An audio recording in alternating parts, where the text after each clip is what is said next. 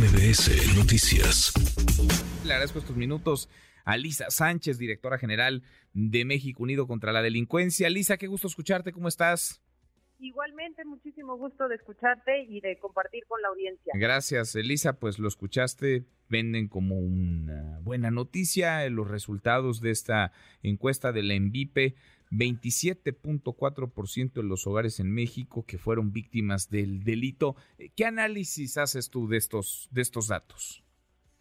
Pues mira, lo primero que creo que tenemos que decir es que si bien se pueden celebrar estas disminuciones que está registrando la ENVIPE, que efectivamente pues es un ejercicio que hace el Instituto Nacional de Geografía con solidez y con una comparabilidad a lo largo de toda la serie, hay ciertas cosas que nos deben de seguir preocupando como sociedad, incluso, insisto, si ha habido progreso en ellos. ¿Cuál es uno de ellos? Pues evidentemente la cifra negra de los delitos que siguen sin denunciarse y que siguen sin eh, pues lograr una carpeta de investigación por parte de las fiscalías estatales que se sigue ubicando en 92.4% y que si bien eso tiene una reducción de 1% con respecto a la última envite de 2021, pues se sigue ubicando en niveles muy similares a los que teníamos hace 10 años, por ejemplo, ¿no? Que nos muestran pues que efectivamente en términos de impunidad, de delito no denunciado, de delito no investigado y por supuesto de delito no resuelto, seguimos en, en, lugares muy preocupantes y que eso pues lo que nos habla es de la necesidad de seguir construyendo confianza ciudadana en las instituciones de seguridad y también de procuración de justicia para que cada vez más delitos lleguen a la autoridad. Otra de las cosas que nos tendría que preocupar eh, con respecto, digamos, a, los resultados que se nos dan es que, si bien, insisto, se reportan disminuciones para ciertos delitos, pues evidentemente no estamos viendo la película completa de todos los delitos y en ese sentido hay algunas puntualizaciones que hacer. Insisto, el valor de la ENVIPE es espectacular. Nosotros reconocemos mucho el trabajo del INEGI sobre todo aceptamos las cifras eh, como se presentan, pero por ejemplo se nos muestra una reducción muy importante en el delito de secuestro, que si bien eh, efectivamente pues hay que reconocerla y celebrarla, para el total de los delitos contra la libertad personal, en donde se puede incluir, por ejemplo, el rapto, donde se incluye la privación ilegal de la libertad, el secuestro express, etcétera, tal y como se reporta en el Secretariado Ejecutivo del Sistema Nacional de Seguridad Pública, pues esa categoría de delitos sigue agrupando al 97% de las víctimas de delitos contra la libertad, pues mientras que el delito del secuestro agrupa una parte muy mínima del total de esas víctimas para ese tipo de delitos. Entonces, insisto, celebrar la reducción para el tipo específico, pero preguntarnos también qué está pasando con las categorías más amplias de delitos y cómo se están comportando. Y finalmente, otra de las cosas que yo te diría que nos llama poderosamente la atención desde México Unido contra la Delincuencia es que vemos una especie de democratización del delito en el sentido en el que ejercicios anteriores de la ENVIPE nos habían mostrado que el delito estaba hiperconcentrado en aquellas entidades con una mayor población y eso evidentemente es normal. Mientras hay más población, pues puede reportarse un mayor número de delitos.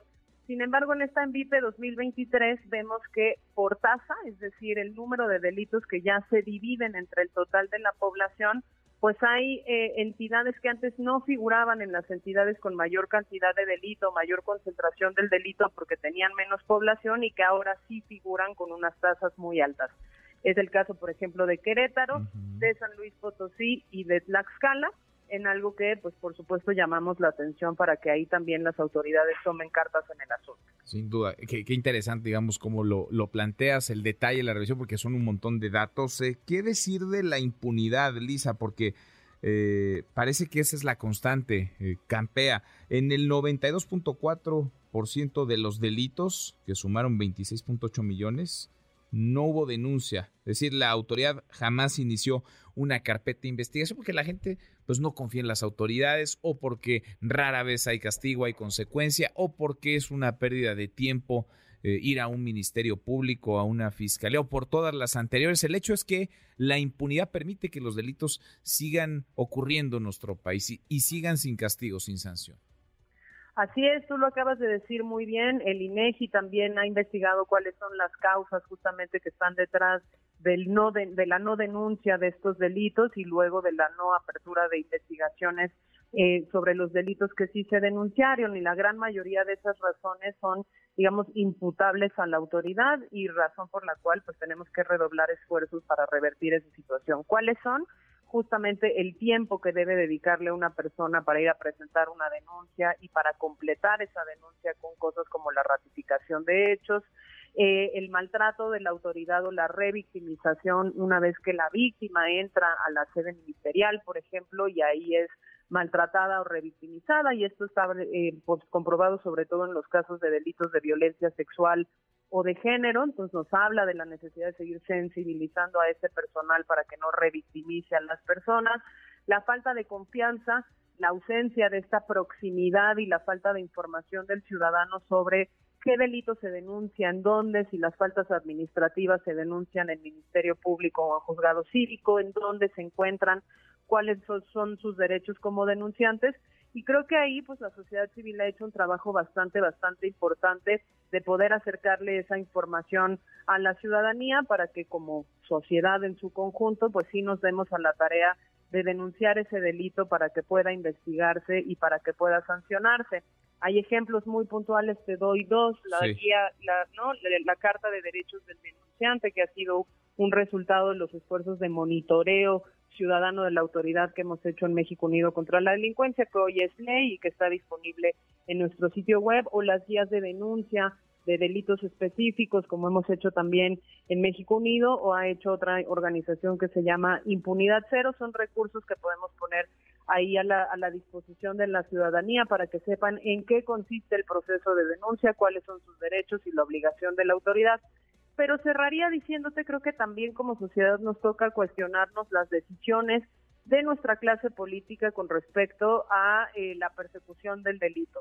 Cosas o reformas como la prisión preventiva oficiosa que se aprobaron para un mayor número de delitos durante este sexenio, pues nos muestran que tienen un efecto cero en la impunidad en el sentido en el que no porque la autoridad tenga un grado de arbitrariedad mayor para encarcelar personas sin demostrar su culpabilidad, significa que la gente va a confiar más en las instituciones y va a reportar más ese delito para accionar a esa autoridad, incluso pues cuando tiene más herramientas a su disposición, porque el problema justo no está ahí, sino está en la confianza con el ciudadano. Ahí, ahí está precisamente la clave y recuperarla no es tarea eh, sencilla ni es un asunto de la noche a la mañana. Lisa, gracias como siempre, muchas gracias por platicar con nosotros.